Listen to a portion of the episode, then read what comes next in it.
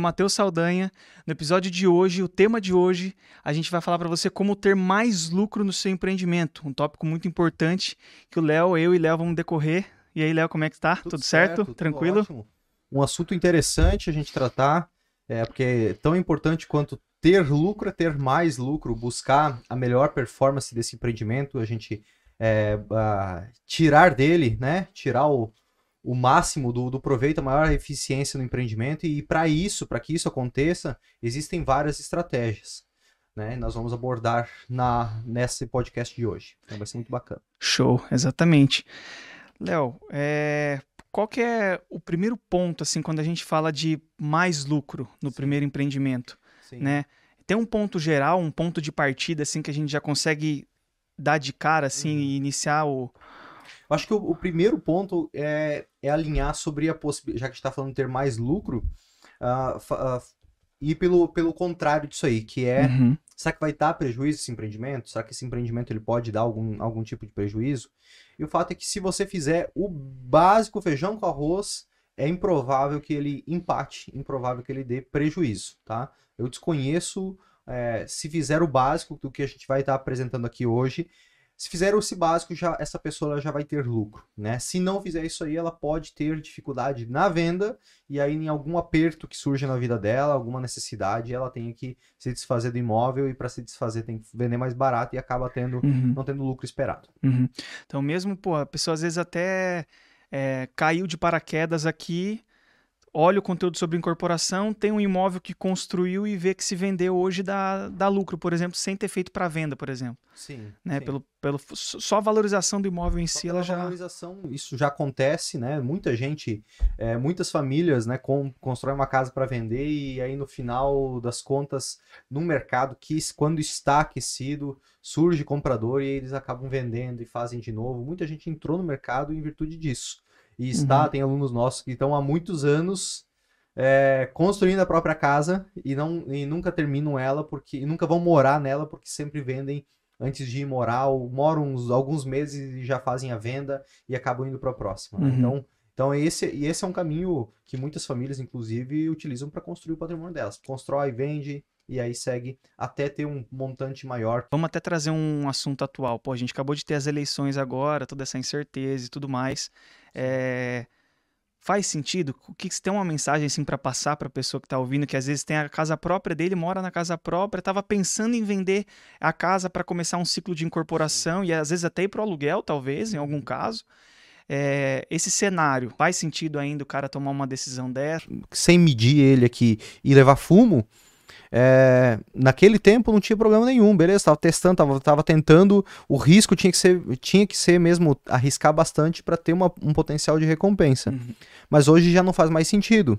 Né? Eu não, não preciso mais sair do, da estaca zero e, poxa, eu tenho uma pessoa do meu lado, eu tenho que dar estabilidade para ela. Então. Né? Ao menos eu sinto essa, essa necessidade, assim, né? Então, então o risco já vai diminuindo. Quando tiver filho, o risco diminui ainda mais, né? Então, então, essa tomada de decisão de vender um imóvel próprio, eu acho que mesmo no, no momento de agora, numa, numa virada de, de, de poder público, é, que a gente ainda não sabe o, qual que é o caminho nos detalhes que o mercado vai, vai seguir. Uh, nós temos é, situações externas do país, inflação nos Estados Unidos que vai impactar aqui, pode ter uma eventual recessão lá que impacta a gente, tudo isso pode acontecer. Então esse é um motivo para ter mais pé no chão e um segundo motivo, ou terceiro, quarto, quinto motivo para investir no mercado imobiliário, para empreender, para criar raízes no mercado imobiliário, porque afinal a gente não tem problema com furacão, com tornado, com, com nada aqui no Brasil. É, por mais que seja um, seja um, um governo que, que busca é, inflar a, o próprio governo ou que busca fazer uma redivisão de, de terras, né, ou, ou não vai, não vai tomar posse, afinal está na Constituição, não vai tomar posse do que já é de alguém. Então esse é um ponto que a gente tem tranquilidade aqui, Sim. em virtude dos, dos imóveis. É, fato é que a gente realmente vai passar por um momento de turbulência, isso é Sim. é fato, Sim. né? Mas eu acho que principalmente nesses dois meses que antecede aí 2023, então novembro e dezembro, é um momento da gente cara, da gente se preparar mais do que nunca, né? Se Sim. preparar mais do que nunca, estudar mais do que nunca, produzir mais do que nunca, lançar novos produtos, né? Sim, Definir produto, estudar Sim. mercado. Sim. Porque, cara, só depende da gente. É. Né? A gente tá. Nunca nenhum político olhou para nós e nunca Sim. vai olhar. Claro que a economia como um todo ajuda em alguns aspectos, Sim. né?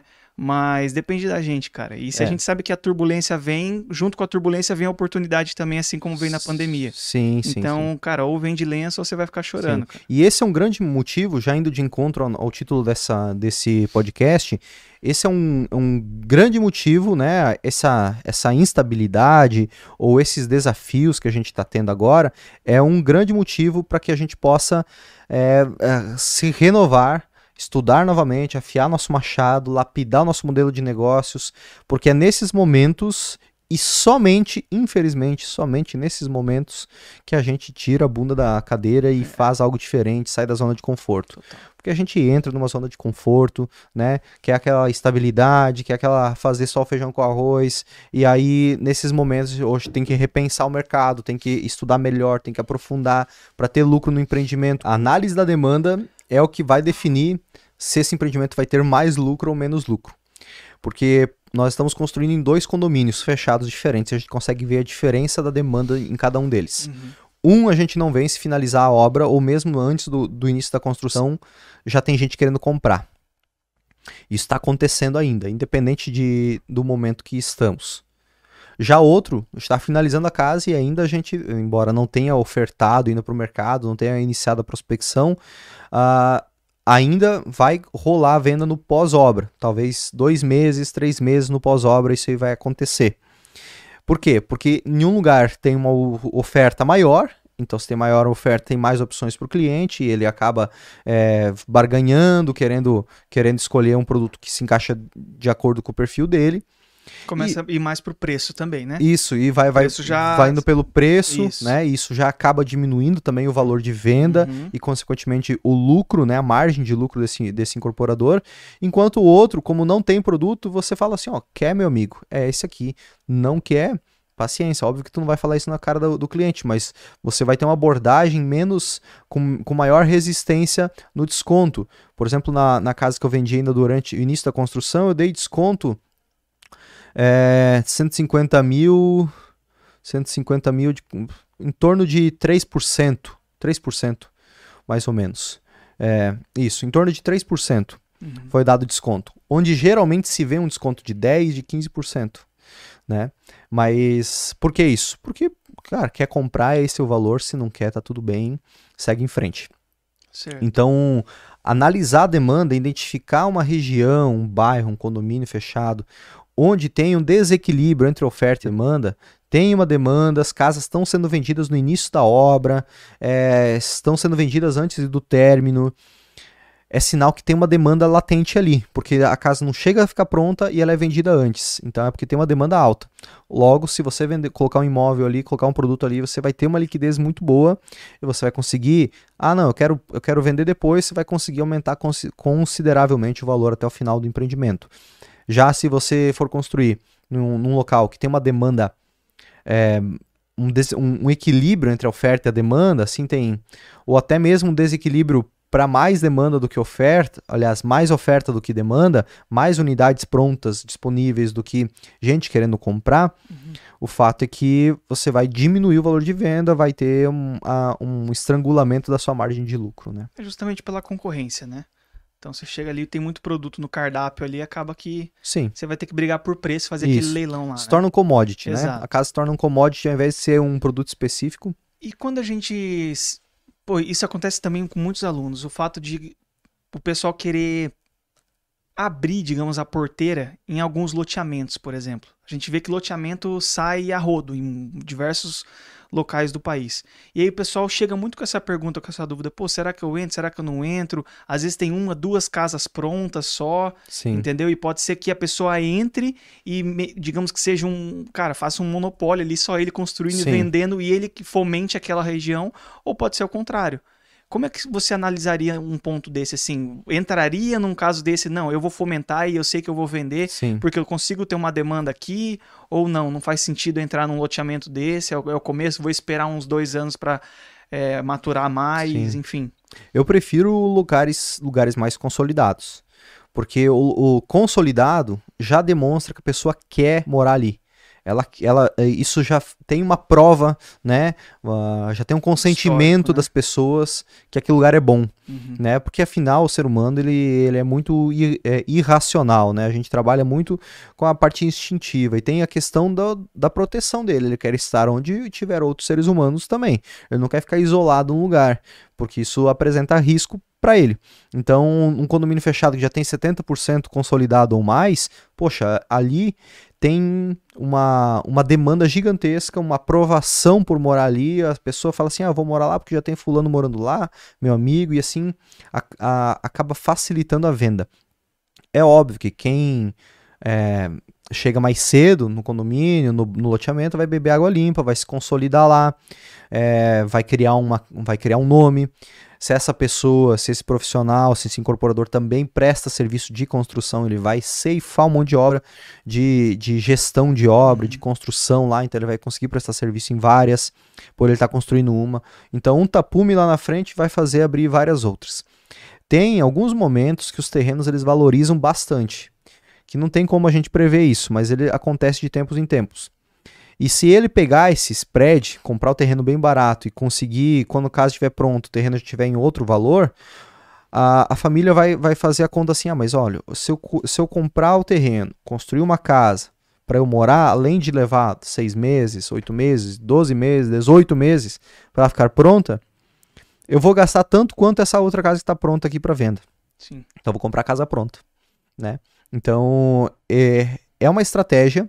Eu só não iria de começo num, num, num empreendimento extremamente iniciante ali, recém-lançado, sabe? É, 70% a gente já, claro, beleza, a gente vê que tem demanda, só que obviamente, dependendo da situação, o cara vai encontrar um valor por metro quadrado muito alto. Salgado, vamos dizer Sim, assim, já sim, sim. valorizado, consolidado, e às vezes o cara não vai querer entrar. Sim. É, a gente consegue então pegar ali é, 30% para A cima. partir de 30. A partir de 30 é uma, uma régua que a gente pode colocar Sim. ali. A partir de 30 já tem, já tem uma demanda bem estabelecida naquela região. Sim. Show. E para a pessoa que quiser analisar essa demanda, corretor, né? Basicamente, corretor, plaquinha de vende-se e também geolocalização da, da prefeitura. É, a, a demanda, ela, ela tem que tem que aprofundar mais, né? A gente Sim. tem na, na comunidade Domus um checklist com Boa. 25 itens. Não tem como a gente, assim, passar por todos os pontos, porque, porque é, ele é bem detalhado, né? Para cada uma das regiões, para cada um dos condomínios, os fundamentos são os mesmos. Uhum. Não dá somente para ir na, na conversa de um corretor de imóveis, porque afinal ele não tem o skin in the game, tem o corretor que vai querer te ajudar, tem o corretor que tá nem aí, só quer empurrar. Não, é uma maravilha, tá vendendo tudo Uhum. aqui, vem, vem, construa, construa, construa. E aí você cai no canto da sereia e, e você tem que realmente analisar se tá havendo vendas naquela região com os seus próprios olhos, com fazendo os próprios números, do que é, somente acreditar em alguém que tá se beneficiando com a com mais produtos lá, com a venda de um terreno, com a construção de uma casa e assim por diante. Boa. Show. Próximo, próxima dica, Léo. Escolher o terreno ideal. A importância de se escolher um terreno ideal. Se você puder pontuar é, os, os pontos mais importantes de se escolher o terreno ideal para que Sim. você consiga atingir maior lucro no seu empreendimento. É o maior lucro, com certeza, esse é um ponto fundamental de ter de escolher o terreno, porque afinal a localização é o principal fator que essa família vai analisar na hora de escolher onde ela vai morar. Sim. Então de nada adianta ser uma casa linda, está dentro do preço, mas está na localização que a pessoa não quer. Ou mesmo é, a, gente, a gente já comprou, compramos terrenos em aclive, declive, estamos construindo casa em declive e vamos construir uma outra em, em aclive. Tudo isso gera custo. Esses terrenos acidentados, eles geram corte, eles geram aterro, gera contenção. Então você acha que está pagando barato o terreno, mas você não sabe que tem que tá, que tá vindo é, existe um Kinder Ovo ali, né? Vai, vai escavando, vai tendo surpresa ou vai vai fazendo contenção, vai gastar bastante. Então isso tem que ser considerado.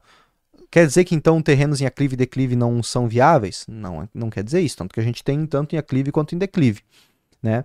Mas o que eu estou querendo dizer é que são regiões, são terrenos que se você está é, não quer correr risco, vai pro plano que você faz aquela casa padrão, super comercial que todo mundo gosta. Uhum. Terreno em declive ou aclive, você consegue fazer uma, uma arquitetura mais arrojada, diferente. O pessoal uh, vai ter gente que vai gostar disso, mas você vai gastar mais. A mão de obra ela tem um pouco mais de dificuldade, acaba re, repassando para você essa dificuldade dela, e, e com isso você pode, pode onerar mais o seu empreendimento, diminuindo assim o custo. Eu vejo que a parte de projeto impacta bastante nisso também. Porque dependendo, você pega um arquiteto que talvez não tenha tanta experiência em pegar um projeto mais. É, não digo ousado. Sim. Um projeto mais ousado que realmente é necessário mais conhecimento. Então, dependendo do, do arquiteto que você pegar, vai fazer algo ali e realmente não vai ficar um. Talvez não receba nenhum memorial descritivo e às vezes o, extrapola os gastos e tudo sim, mais. Então sim. pode ser que tem uma ré logo de cara. É, né? essa, análise do, essa análise do projeto é um ponto muito importante porque se o projeto ele não tiver buscando, não estiver buscando a otimização do custo também, além da arquitetura, além da experiência do, de quem vai morar naquele imóvel, uhum. mas não estiver buscando a otimização do custo, realmente vai, vai sair mais caro e não vai fazer muito sentido, né? Show. Antes da gente só entrar na terceira dica, eu acho que um um ponto, um ponto muito importante a gente levantar também na escolha do terreno ideal é, mesmo se for em loteamento aberto ou se for algum, for algum bairro, ficar atento realmente à parte de mata nativa, que pode ser um diferencial para vista, por exemplo, né? Se o terreno tem vista para uma mata, vista para uma lagoa, para um lago, para um riacho, eu acho que é legal ter esse contato com a natureza, porque na hora de vender se torna um diferencial e não só Sim. isso também como a posição solar. Muitos locais, quando você vai comprar, eu vejo que a pessoa nem fala de posição solar. É. Tem piscina, tem o furô, tem spa, o cara fala do que tem na casa. Sim. Só que não fala, não, o sol nasce ali e tal, vai ter uma posição solar para piscina sim, vai ter é, a parte para o estendal onde você vai pendurar a roupa, sua roupa vai secar bem, vai pegar sim. sol na sala. Enfim, então acho que é legal também estar atento à questão de posição solar, que pode se tornar um grande diferencial na venda. Né? É um diferencial se o corretor ou se o incorporador souber como apresentar isso. Ele tem que apresentar, ele tem que educar o cliente. Olha, quando você for visitar o imóvel, mesmo que a gente não, não mesmo que você não compre esse meu apartamento, essa minha casa, no caso, é, analise a posição solar do teu empreendimento, pra, do empreendimento que você for comprar. Por quê? Esse empreendimento ele pode é, estar é, numa, numa região que pegue pouco sol, uhum. um pé de morro que vai pegar ou pouco sol pela manhã ou pega, ou pega pouco sol à noite, ou numa posição de que a piscina vai, na maior parte do inverno, vai ficar totalmente é, na sombra, numa posição do sul, por exemplo, e com isso não, não traga uma experiência tão legal para a família. A maior parte das pessoas que vão visitar o imóvel, eles simplesmente nem olham para isso, para a posição solar. E às vezes os corretores nem falam também. Mas se o teu produto é bom, tem que evidenciar. E o terreno ele é, é importante escolher ele com base nisso, na posição solar, para você poder adequar a arquitetura a uma posição melhor, um sol da manhã batendo nos quartos, né? A, a piscina, por exemplo, virada para norte, onde pega maior incidência solar ou leste leste norte ali, né? Aquela região.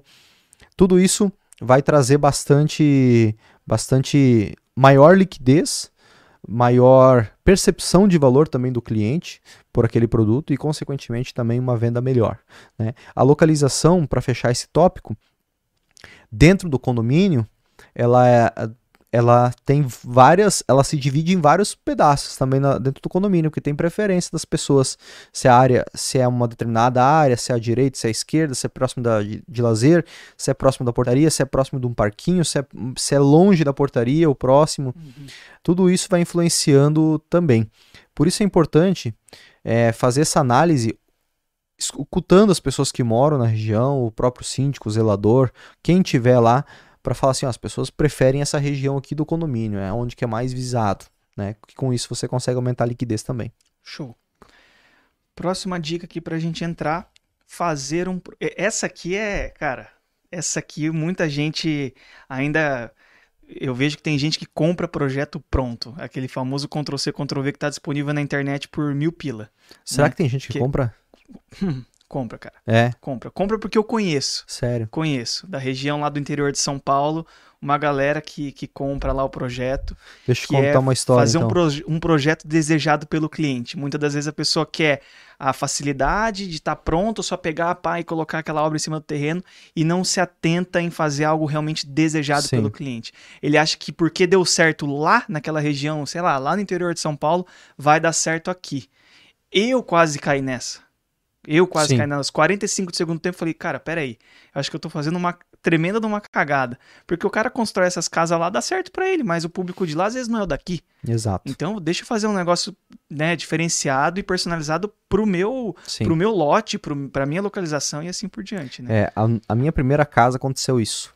Não que eu comprei o projeto, mas o arquiteto que fez o projeto baixou o projeto da internet. Me- E eu só fui descobrir isso aí porque é, quando ele mostrou, e assim, eu era um completo é, ingênuo na parte de arquitetura, de engenharia, eu não sabia nada. Eu sabia de corretagem. Eu sabia que se eu comprasse terreno lá, construísse e vendesse, ia dar lucro.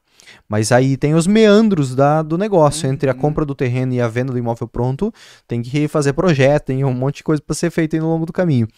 E esse projeto arquitetônico, cara, eu, eu, eu comecei a, a desconfiar porque ele mandou um, um, um estudo da fachada que era uma imagem.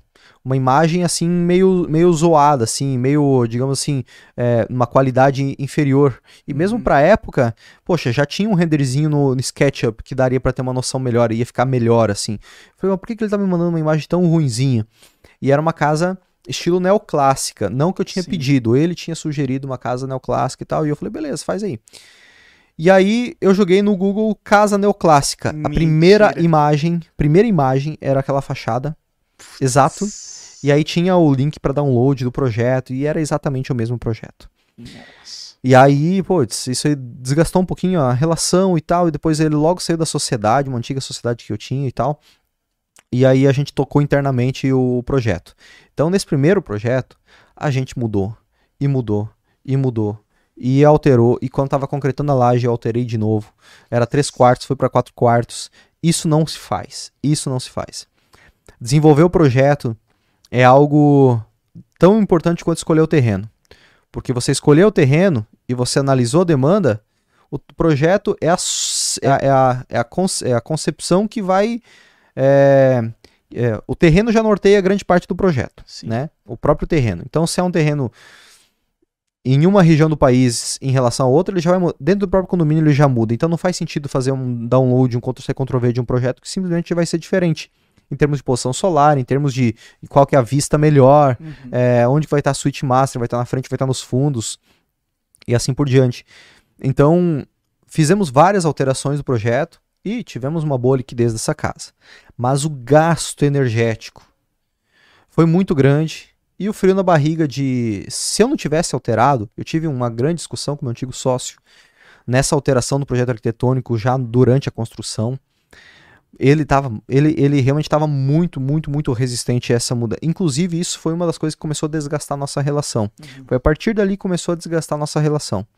Dessa, porque uma- é, é, é uma mudança bem significativa. E ele, com mais experiência de obra, ele sabe quanto gera desconforto isso ali. Mas eu, como visão de corretor na época, eu sabia o quanto era importante fazer essa mudança para aumentar, melhorar a liquidez do, do empreendimento. Então, fiz essa alteração e acertei a mão. Mas poderia ter errado. Então, desenvolver o projeto ideal para o local que você escolheu do terreno é um dos pontos que vai aumentar a sua liquidez ou pode barrar 100% da liquidez, pode ter problema de liquidez e, consequentemente, aumentar o seu lucro se o produto, se o projeto é bom. Porque de nada adianta só a área construída se o projeto não é bom. Então, tem em ambos os condomínios que nós construímos, tem casas que, for, que estão prontas antes mesmo de nós iniciarmos a construção das nossas, já vendeu, já entregou e a casa está lá para venda ainda. Por quê? Porque errou a mão. Sim. Errou a mão do projeto, tem dificuldade na liquidez do imóvel. Né? Se acertou a mão do projeto, fez um projeto realmente diferenciado, o chamado pãozinho quente, um projeto que, que tem um, um apelo comercial muito interessante, com as cores, com, com as tonalidades que o pessoal gosta no, no, no momento, vai vender com maior facilidade. Cara, acho que se tem uma dica, assim, um passo a passo prático Eu, eu utilizei isso, eu vejo que, sabe, funciona. Uhum. Pô, escolheu um bom terreno. Chegou no terreno, fisicamente mesmo, olhou lá a posição solar dele, a posição solar é essa, como eu vou instalar a casa nesse terreno? Definiu a parte de layout, posição solar da casa, como você vai instalar para que pegue a melhor posição. Você executar um layout, obviamente pensando na usabilidade dos espaços, para que não fique nada apertado, que caiba tudo, que caiba os móveis. Então, de fato, você se colocar no lugar daquela família usando aqueles espaços. Porque às vezes você só solta na mão do arquiteto e confia. Não, pega o projeto, revisa. Pensa, senta até com a tua família mesmo, às vezes, né, dependendo do cara, família, amigos. Claro. Cara, ó, vamos, vamos usar essa casa aqui mentalmente. Já assistiu o, o Fome de Poder? Do McDonald's? Do McDonald's, sim. É. Não tem aquela parte que ele risca com giz ali na, na- na- no piso, na, na- Ah, numa lembro. sala? Essa parte não lembro. Ele, ele faz todo o layout da loja com uma marcação de giz, sobe numa escada e começa a analisar de cima o Ah. layout no chão. Eu devia estar dormindo já, porque eu sou ótimo pra É. assistir filme e dormir, cara. Eu fiz isso pra loja que eu tive na época. Na, num, num bairro, na rua, eu fiz isso pra montar a operação. Eu vejo a casa mesmo, da mesma forma. Se eu pego o layout, a planta arquitetônica, olho ela de cima, eu me vejo usando ela ali. Legal. Quatro, cinco, seis pessoas, quem for que estiver na Sim. família, todo mundo usando os ambientes. Sim. Eu, eu consigo imaginar isso. Então isso The me dá uma. Sims. Um The Sims. Exatamente, cara. Um The Sims. Já jogou The Sims? Já. Muito. Muito? Mas muito. Pô, É. Então, assim, exatamente o The Sims, cara. Você coloca ali as pessoas e Sim. usa aquele local. Então Então, The Sims era no CD? no CD. No CD. No CD. Era online ou era só era offline? Não, offline. Era, eu também. Offline. Eu também. Eu não tinha internet offline. na época. É. Eu tinha, eu acho, Era do... de escada na época, não, É. não, não, não É. dava, não rodava. É, eu também. Ficava, ficava fissurado. É. Fui longe Pô. no, no The Sims. Nossa, loucura, cara.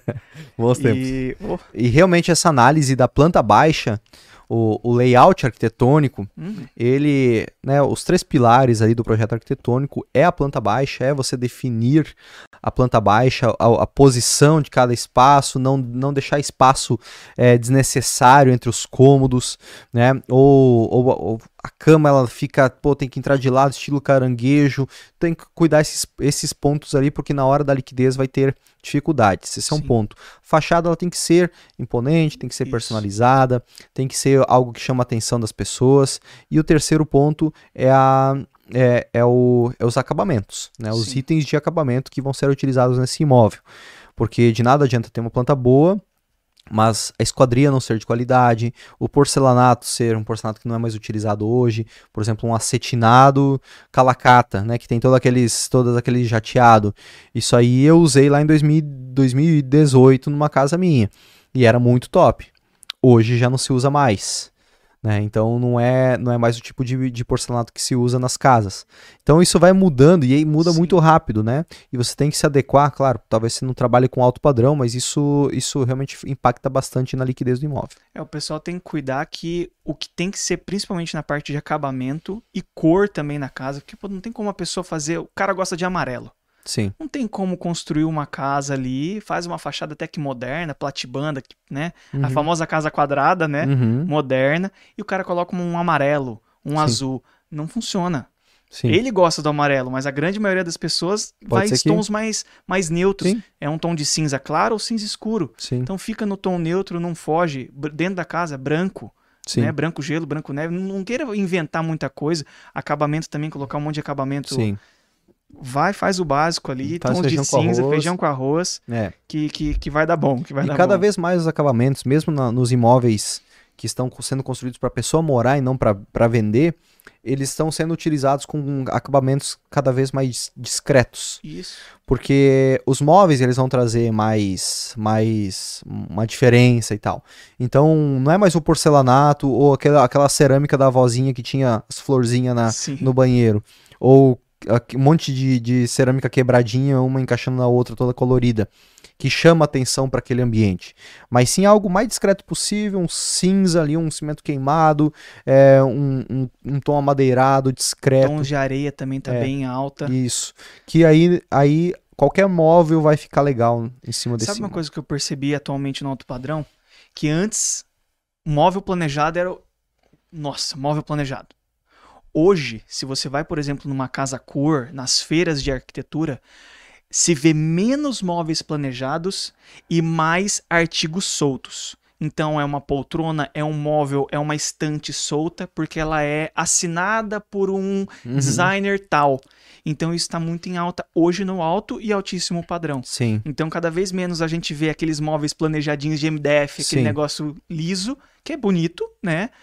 E cada vez mais peças é, soltas, peças, Soltas. artigos de decoração soltos, seja uma cristaleira, seja um. Interessante, eu nunca tinha me dado conta É, disso aí. Tá bem, porque tá tendo muito essa questão da, da pegada da assinatura do cara. Então, tipo, tá, tem uma mesa tal, que em vez de você fazer ela embutida, igual essa aqui, Sim. tem o painel e a mesa. Não. O cara às vezes faz um painel ou coloca um detalhe, mas solta uma mesa solta da madeira não sei da onde Sim. que dá uma característica na casa, entendeu? Olha só, interessante. então isso tá, tá bem alto. Inclusive o Casacura agora tava, ó, cheio de, de peças assim. Então Legal, gente- é legal, a gente legal. tá sempre acompanhando. Então até uma Você foi pro- com a, com a A Letícia? Letícia foi e me manda tudo. Não Ah. tive- tava trabalhando.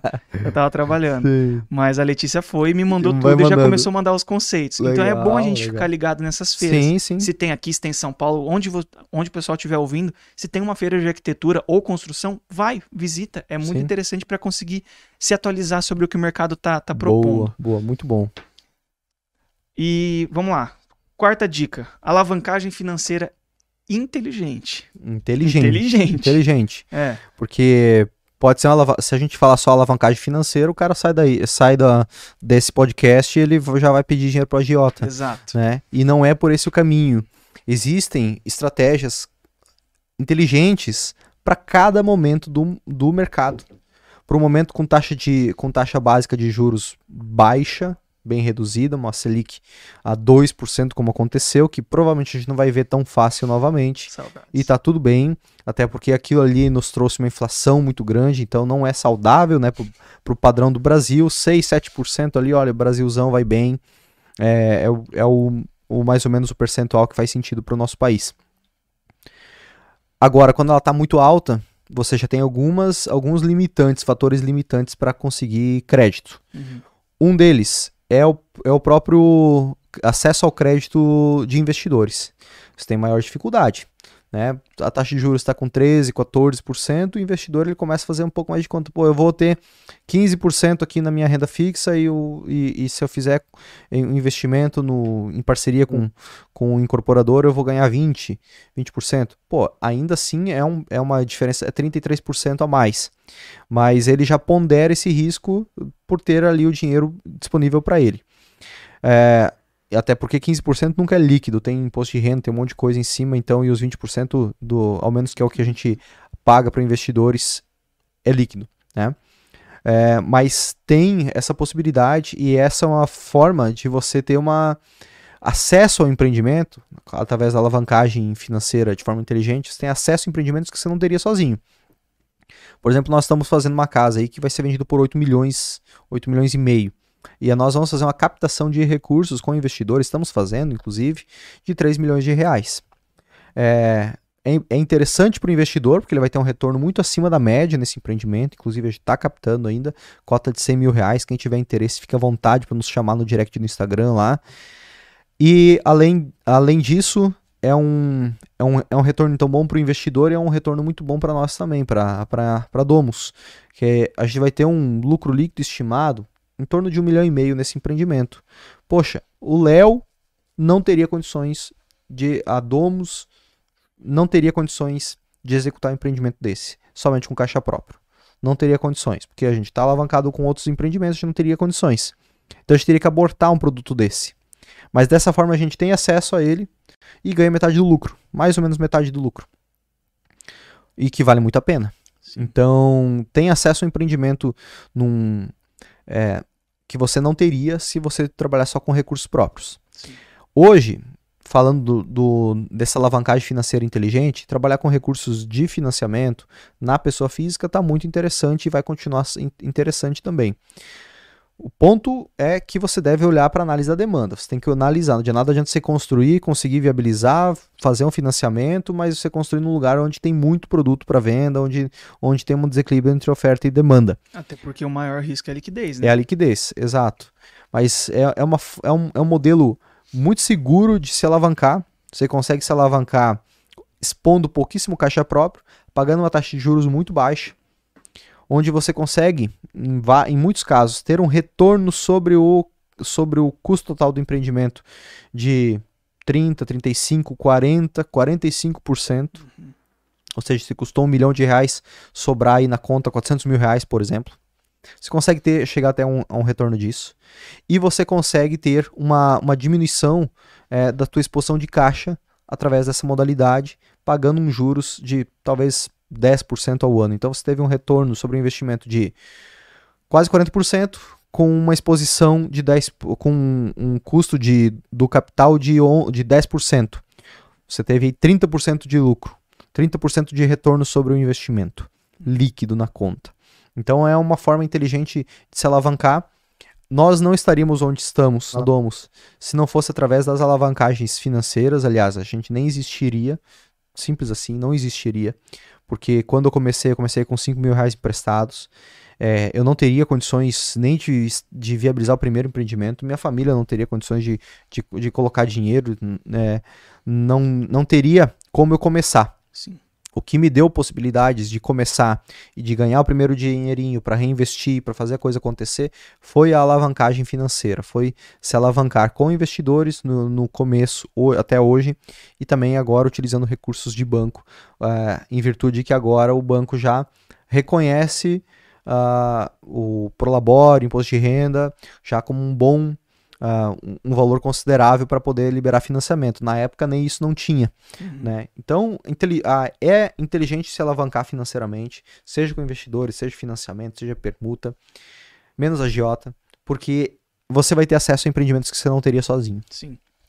Essa forma de alavancagem com o investidor foi a origem do método Domus. É. Né? Então, para quem está começando, quem quer realmente começar e se alavancar, é a, a comunidade Domus, inclusive, a gente está para abrir algumas vagas aí. Vamos, vamos ver, tá para soltar nos próximos dias, né? Black Friday? Vai ter? Acho que vai, né? Acho que vai vamos ter. Vamos soltar, né? Vai ter, vai ter Top. uma Black Friday. Tudo pela metade do dobro. Promoção imperdível. É Não, vai ter vários bônus é, desconto nas primeiras horas, mas vários bônus aí na, na comunidade, coisas que a gente não tinha criado até então. Hoje nós temos um time maravilhoso aqui, Matheus, Gabriel, que está preso no trânsito, que é, o busão lá travou, travou na, nessa greve. É, e, e, pessoas muito boas no, no time para serem mentores, auxiliar você a construir para vender, viabilizar seu empreendimento, independente do momento em que o Brasil se encontre. Isso. E, e a, esses bônus eles não eram possíveis antes quando era só só uh, eu dando aula, mas agora nós temos um time muito bom, inclusive o Matheus que constrói para vender também, então tem conhecimento de causa para poder auxiliar vocês a viabilizar os empreendimentos. É isso aí. Vamos pro quinto ponto? Vamos pro quinto ponto. Quinta dica ali, simbora. Terceirizar. Cara, esse aqui também é. Até só antes de entrar, a gente tá falando da alavancagem e captação de recurso.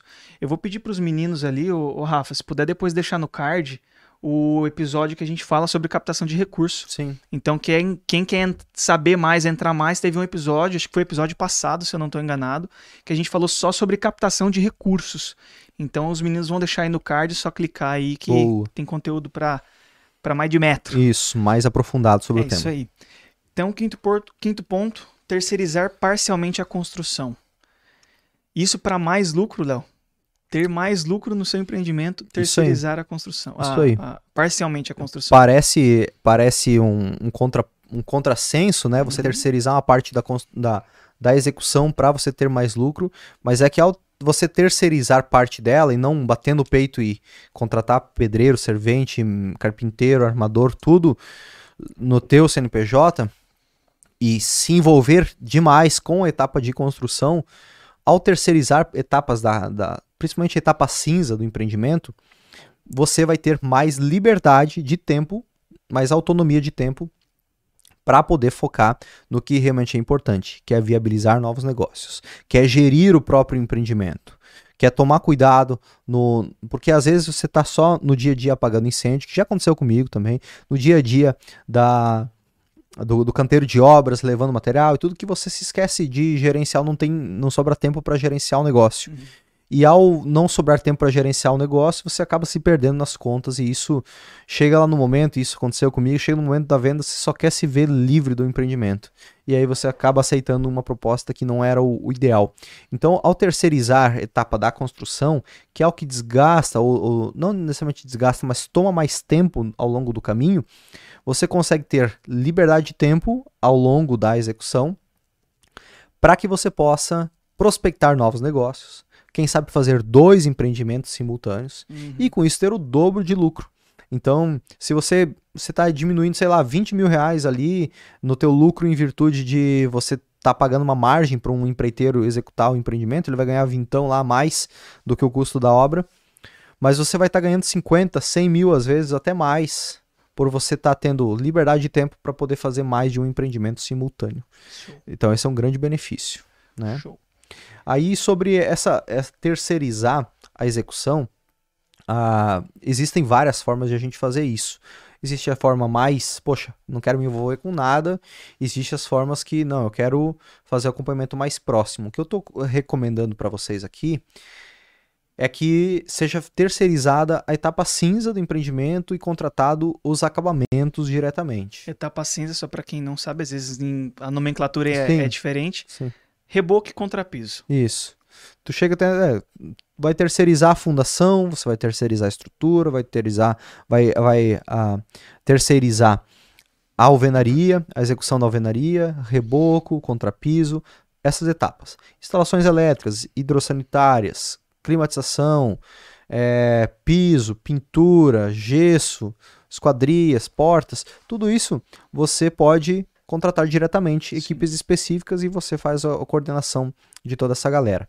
Mas a etapa cinza ficando pronta é, já é uma demanda bem menor sua, porque depois vem as equipes específicas para cada uma das etapas e elas matam aquilo. Você diminui ah, o seu gasto se você terceirizasse 100%, então você otimiza teu, você tem mais lucro por você otimizar o custo sem você se envolver sem full time ali na obra no dia a dia.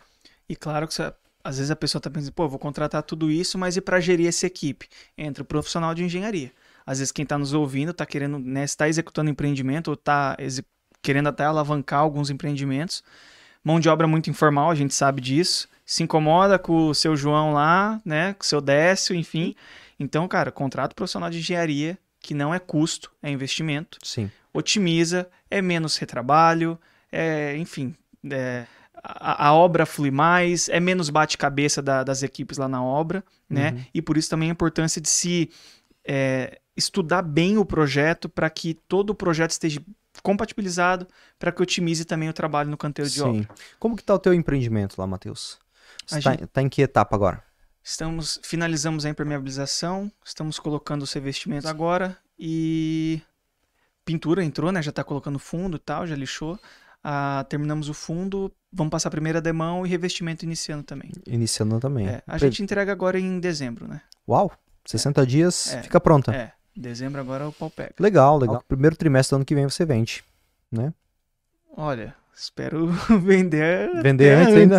Espera vender ainda Espero dentro vender. de... ah, É porque não tem nenhum produto igual o meu Sim, no mercado. Meu produto é ali, naquela região, sim, no condomínio é fora da cor. É único. sim. É o único produto com as características, é o único produto que é revestimento portobello na casa inteira, é o único produto que tem uma posição solar privilegiada para o spa, para a área gourmet, é o único produto que tem fireplace. Legal. Então, assim, a gente, é, a gente fez um produto diferenciado. Sim. Tem outros produtos que vão vir? Vão, mas estão na fundação. Sim, sim, sim. Então o time Eu- ali tá legal, Sim. entendeu? É, eu digo o primeiro semestre, o primeiro trimestre do ano que vem, até março, para se preparar, né? Pra gente, a gente tem que estar preparado para uma liquidez ah, no pós-obra, né? Tem que sempre Sim. considerar isso no cenário de venda. Porque se vier antes, ah, supera as expectativas. Se vier dentro desse período, tá tudo bem, era o que era esperado. Sim, Mas é óbvio que, claro, vamos buscar com vender. certeza, né? dentro é, o- desse é ano o ainda. friozinho na barriga, Ah, né? A gente tem parte. que passar por isso, faz Sim, parte. com certeza. Que inclusive é o nosso última, nossa última dica, sexta, pra gente entregar mais aqui, que a gente tava prometendo cinco e vamos entregar seis, Sim. que é vender somente no final da obra. Sim. Né? É, para aumentar o lucro, esse pode ser, em grande parte dos casos, um fator que vá aumentar ele. Porque se você vender no início da obra, você está vendendo com base no preço de mercado daquele momento do produto. Naquele momento, produto tá, os produtos estão sendo vendidos por aquele preço. Mas dali 12 meses, será que eles vão estar no mesmo preço? Aconteceu com a gente isso aí. E essa diferença de você, da, dessa mar, desse valor que você ganharia mais, venderia mais caro, ele é praticamente todo lucro, porque a construção você vai pagar do mesmo jeito, de um jeito ou de outro. Uhum.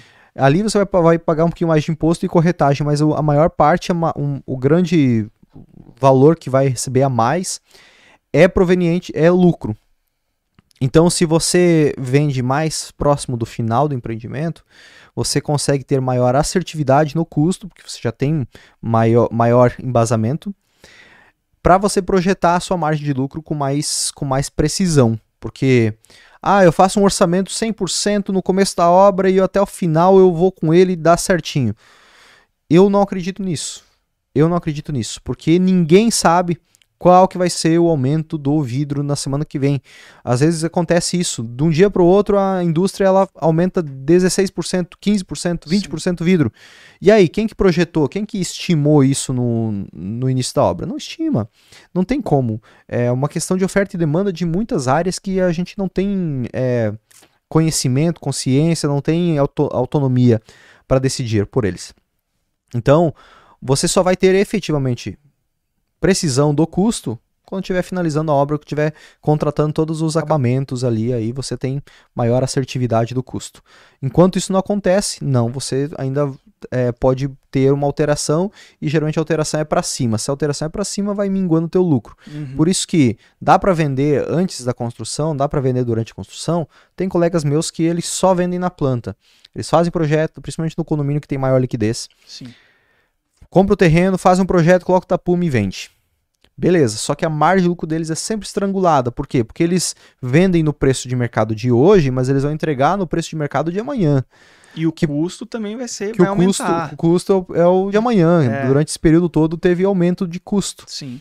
E amanhã o preço já estaria outro em termos de venda. Às vezes 20, 30, 40% mais caro. Cara, eu quase fiz isso, Léo, mas eu vejo que isso para o unifamiliar pode ser um tremendo tiro no pé. Sim. Porque você não tem para onde fugir. A unidade é aquela ali. É. Quando a gente está falando de multifamiliar, a gente tem, né, devido ao, ao número de unidades, a gente sim. consegue diluir isso. Sim, sim, sim. Ainda mais pela questão de compra. Você compra em mais quantidade. É tudo em sim. mais quantidade. E tem mais quantidade na venda. Então você consegue até diluir. Sim.